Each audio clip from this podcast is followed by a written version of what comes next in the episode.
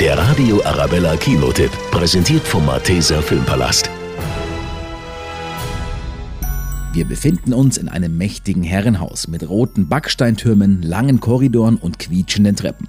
An seinem 85. Geburtstag wird ein renommierter Krimi-Autor umgebracht. In der Nacht seines Todes hat die Familie also gemeinsam den 85. Geburtstag ihres Vaters gefeiert. Mit dabei ist die komplette Familie und das Hauspersonal, aber kein Mensch will etwas gesehen haben. Und da kommt Daniel Craig als Kommissar Blanc ins Spiel. Sie sind berühmt. Mein Vater hat Selbstmord begangen. Wieso sind Sie hier? Ich vermute Fremdeinwirkung. Knives Out ist eine großartig besetzte, witzige Thriller-Komödie, die unter anderem mit politischen Anspielungen auf Donald Trump glänzt und alle Zuschauer zum Miträtseln einlädt. Wer ist der Mörder? Sie haben mich alle belogen. Ich warte auf die große Enthüllung.